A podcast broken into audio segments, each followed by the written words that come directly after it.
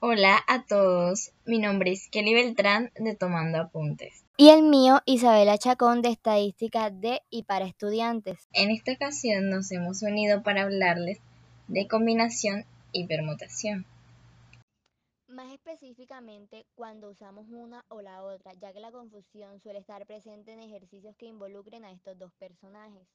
Recordemos que tanto en la permutación como combinación son agrupaciones de datos o elementos, pero en una sí importa el orden y en la otra claramente no. Si leemos las definiciones podemos encontrar una diferencia y es que en la combinación interesa el orden de los elementos, solo su presencia, mientras que en la permutación sí interesa el orden de los mismos. Además, cuando utilizamos permutación incluimos todos los elementos, cosa que no ocurre cuando utilizamos combinación.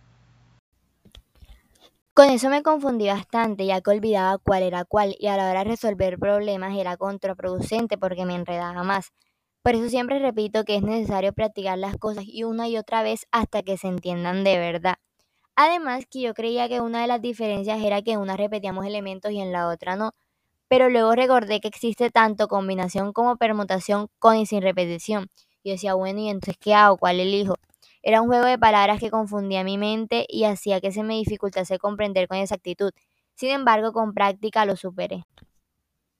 Yo también me confundía en los ejercicios, cuando resolvía ejercicios de forma totalmente opuesta a lo que me pedían. Recuerdo que un día en un quiz o examen donde lo hice con combinación y ninguna opción de respuesta me daban porque resulta que el ejercicio era de permutación.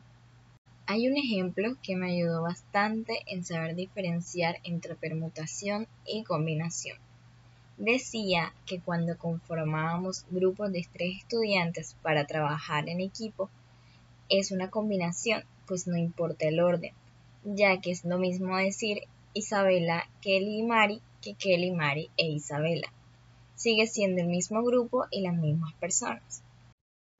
Asimismo, podemos explicar la permutación como la combinación de una cerradura, que puede ser 217. En este caso, se importa el orden, porque si se cambian los números por 712, serían los mismos números, pero aún así la cerradura no abriría. Ya hemos llegado al cierre de este episodio.